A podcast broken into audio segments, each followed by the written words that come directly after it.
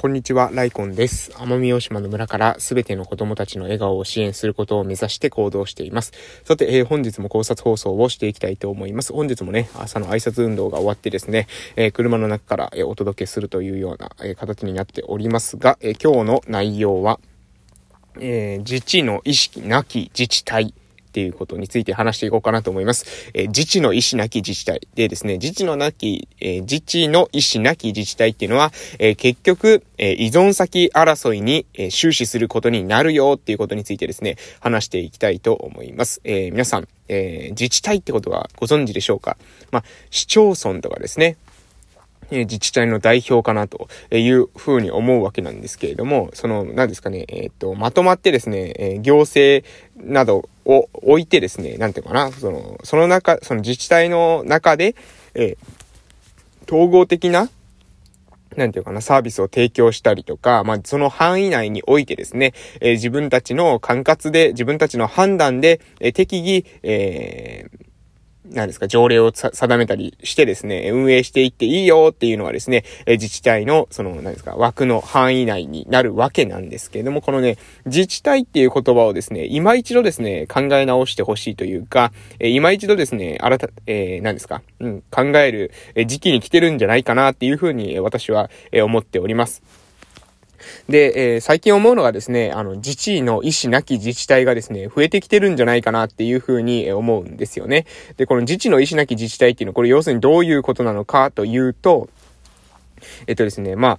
うん、要するに、その、自治してないわけですよ。自分たちで収めてないわけですよ。自分たち、自治って自ら収めるって書いて自治じゃないですか。で、自ら収めている。自分たちで、えー、管理していく、運営していくっていうのが、まあ、自治体のね、えー、基本スタンスだと思うんです。これね、あくまでね、行政の、えー、人、を批判してるわけではないですからね。行政職員を批判したりとか、えー、してるわけじゃないですよ。住民も含めての自治体のことを私指してます。えー、その自治体内に存在する全ての人々に、えー、向けてですね、話してるわけなんですが、えー、そこにですね、住んでいる人、すべて、そこに関わる人、すべてを含めてね、その自治の意思がない人っていうのはね、非常に増えてるんじゃないかなっていうのをですね、昨今、えー、問題意識として感じております。これまあ多分全国的にね、えー、そうなっていると思うんですよ。そうなって、まあそうじゃない地域もあるかもしれませんけど、そういう地域っていうのはね、えー、一箇所だけではない。一箇所だけじゃ、私が住んでいる場所だけではない。まあ私が住んでいる場所がですね、だから極端に自治意識が低いというわけではないないですけれども、でもね、やっぱりもうちょっと考えていかないとまずいんじゃないかなって思うことってやっぱあるんですよね。で、えー、まあ、こういうこと言うとですね、大概、あの、なんか文句言ってるとかですね、言われて、もう、あの、頭ごなしに否定されて嫌われるっていうパターンはもう、あの、よくあるパターンなんですけど、ぜひですね、広い心で一度聞いていただきたいなというふうに思うわけです。えー、自治体っていうのはそもそもですね、自ら治めると。じゃあ、自ら治めるときにどうやって治めるのかっていうときに、えこれはね、基本的には、基本的にはですよ、自分たちで、まあ、簡単に言ったらね、家計と一緒ですよ。自分たちで稼いで、自分たちの稼いだお金で、えー、自分たちの生活をしていくっていうのがですね、まあなんでる、あの、自立した家計の基本なんじゃないかなというふうに思うんですよね。もちろん、自分たちの稼ぎだけでね、自分たちの稼ぎだけで、自治体もね、その家計と一緒だと、全く一緒で、え稼ぎだけ、自分たちの税収だけで全てをやってくださいっていうのは無理です。それはなぜかというと、制度上、え無理なんですよね。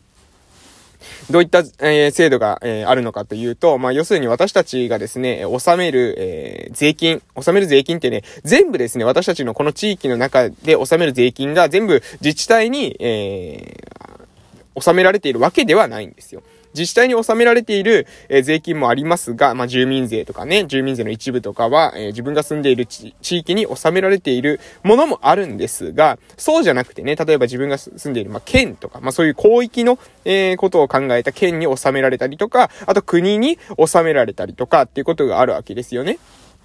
まあなので所得税とかに関しても特にそうですよね。そういうものっていうのは実際はですね、納められる先っていうのが、まあ、自分たちのね、その住んでいる自治体ではなくて国に、えー、一度、えー、納められて、で、その国に納められた後にね、国会議員が議論をして、使い方を考えてまた再分配していくみたいなことがあるわけです。で、その時に、まあ、あの、人口のね、人口が結構、え私たちの地、こういこの住んでいる日本っていうのはね、そこの場所によってですね、人口密密のなども異なりますので、え必要なインフラに対するお金も異なると。なので、え人口やその必要なものっていうのを勘案して、え交付税という形でですね、再分配されるわけですよ。まあ、えー、基本的に、まあ、こう、まあ、いろいろありますけど、交付税っていうことでもう抑えていただければいいかと思います。まあ、要するに国に1回税金をですね、えー、集めますと。もちろん地域に、えー、直接集まる税収もありますけれども、地域に集まる税収よりも、えー、国に1回ガーッと集める、えー、集められるお金の方が、まあ、基本的には多いと。東京とかみたい、東京みたいなね、あの、人口がめちゃめちゃいてですね、産業もたくさんあるっていう場所は、えー、実際に自分たちのね、稼ぎの方が、あの、上回っているところもあるんですけど、東京みたいなところはね、まあ、東京しかないんじゃないかなと思うんですが、えー、そういったところ以外の場所っていうのは基本的に自分たちのその1年間でね、えー、自治体が使っているお金、自治体っていうのは、今使っている自治体の用語っていうのは行政を指しますけれども、行政が執行していく時のその予算っていうのは、あのー、足りないわけですよ。税収だけじゃね、全然足りないわけです。税収じゃ全然足りないからどうするのかっていうと、え交付税とかを受けて、で、その交付税を受けたお金を使ってね、えー、自分たちの地域の、まあ、道路を整備したりとかね、まあ、いわゆる公共事業ですよね。えー、公共事業とかインフラ整備とかをしているわけでございます。で、えー、この時にね、重要なポイントっていうのは、まあもちろんね、そういったルール上の側面はあると。ね、え交付税をね、いきなり全額カットでいいですとかって言う必要はないですよ。確かにないんです。だからまあこれはね、何かっていうと、簡単に言ったらですね、自分の、えー、自分が稼いだ給料が、まあ自分の手元にね、例えば20万稼ぎましたと。えー、10万はですね、自分の手元に残るんだけれども、うん、まあ10万は一度ですね、まあ親の元に送られるみたいな。えー、その、親の元に、その20万稼いだのが全部ですね、自分の通帳に振り込まれるんじゃなくて、10万は自分、10万は親に振り込まれて、その後にですね、親が、えー、その10万をですね、えー、一旦預かった後に、兄弟たちのね、えー、お金も合わせて、でね、家族構成なども考えてですね、親が再分配するみたいな、そういった仕組みに今なってるわけなんですよ。なので、ある意味ね、自分が稼いだものが全額ですね、自分たちの通帳に振り込まれないっていうルール上のその縛りみたいなものはあるものの、あるもののですね、その20万稼いで10万しかないっていうことは、まあ、30万稼げば15万残るわけですよね。もし50%残ると仮定したら、100万稼いだら50万残るわけですよ。そういった形で、例えばその、それで私たちたちのその地域は、じゃあどれぐらい稼げば、えー、自治できるのかと。ね、維持することができるのか。うん、エネルギーは、えー、エネルギーに関してもね、えどれぐらいのエネルギーが具体的に必要なのか。そのためには太陽光パネルがどれぐらい必要なのか。風力発電がどれぐらい必要なのかですね。そこを考えるということです。で、考えた上で、自分たちの地域のことはですね、基本的に自分たちでやると。食料に関してもそうですよ。まあ、もちろん全部が全部ね、えー、自分たちの地域で賄うってことは、これ絶対現実的に無理ですが、ですが、基本的にはね、その移動にかかるコストっていうことも考えてね、移動にコストがたくさんかかっているってことを考えると、自分たちの地域内で生産できるものに関しては、ね、生産して、で、それを地域内で消費する。地域内で経済を循環させていくことによって、自治を達成していくっていうことが非常に重要なんじゃないかなというふうに私は思っています。で、えー、そのね、この、こういったですね、自治の意識。まあ、要するに自分たちの生活に、えー、50万必要だと。ね。100万、そしたら20万稼いだら10万しかならないと。えー、10万しかならないから40万は足りないから、これは親にせびるしかないみたいな生活から、いや、じゃあ自分たちは50万必要なんだったら、えー、100万稼げる。もしくは100万稼げなかったとしても80万稼いで40万は自分たちで稼ごうと。自分たちの地域だ、だけでやれるような仕掛けをしていこうっていうことを考えてね、やっていくと。活動していく。そういう意識があるえー、自治体と、もう永遠にですね、もうお金足りなかったらですね、親にせびればいいや、みたいな感じの自治体とでは、これはね、これ変わってきますよね。10年、20年っていうスパンを考えれば、もう、あの、片方はですね、自分の足で立つ力がついていき、片方はもう親がいなくなればですね、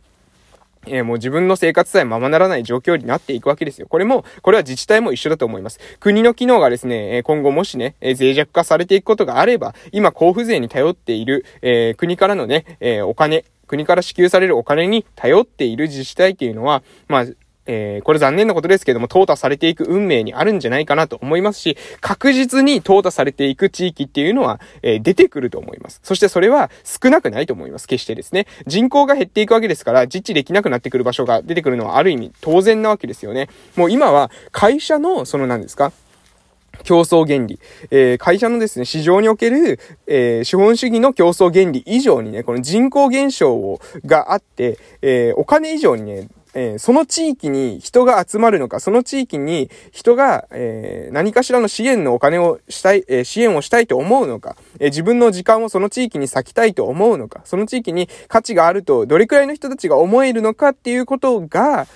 これからですね、ますます大事な時代に入っていくんじゃないかなというふうに思っているわけです。なので、ぜひですね、自分たちの地域のことは自分たちです、えー、する。これを基本に、えー、まあ、親からね、その仕送りをもらうのも、まあ、そのね、あの、あると思いますよ。その制度上ね、どうしても100、えー、20万円稼いでも10万円は親に振り込まれるような、そういったシステムに今なっているわけなので、この社会システム変えるっていうのは容易なことではないですから。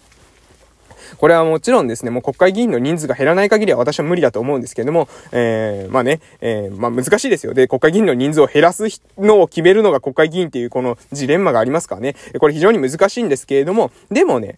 あの、その事態を想定して、今私たちが自分たちでできることっていうのはあるんですよね。エネルギーを自給自足する、え食料を自給自足する。これも100%じゃなかったとしても、できるだけ自給率を上げていくっていうことですね。エネルギー、えー、そして、えー、食べ物、生活するだけの十分な、えインフラっていうものを自分たちの手で賄えるような環境に、えー、整えていく。これを、え10年スパン、20年スパンという長期スパンを持ってですね、進めていく。いや、そのために、そのためにはですね、えー、やはり教育も大事っていうことに必然的になってくるわけです。で、えー、若者が帰ってきたくなる。えー、そのための地域づくりっていうのはどういった方向がいいのか。それを考えていくことは、私たちが自分たちで、だけでね、えー、生活ができなくなった時、誰かの頼りをですね、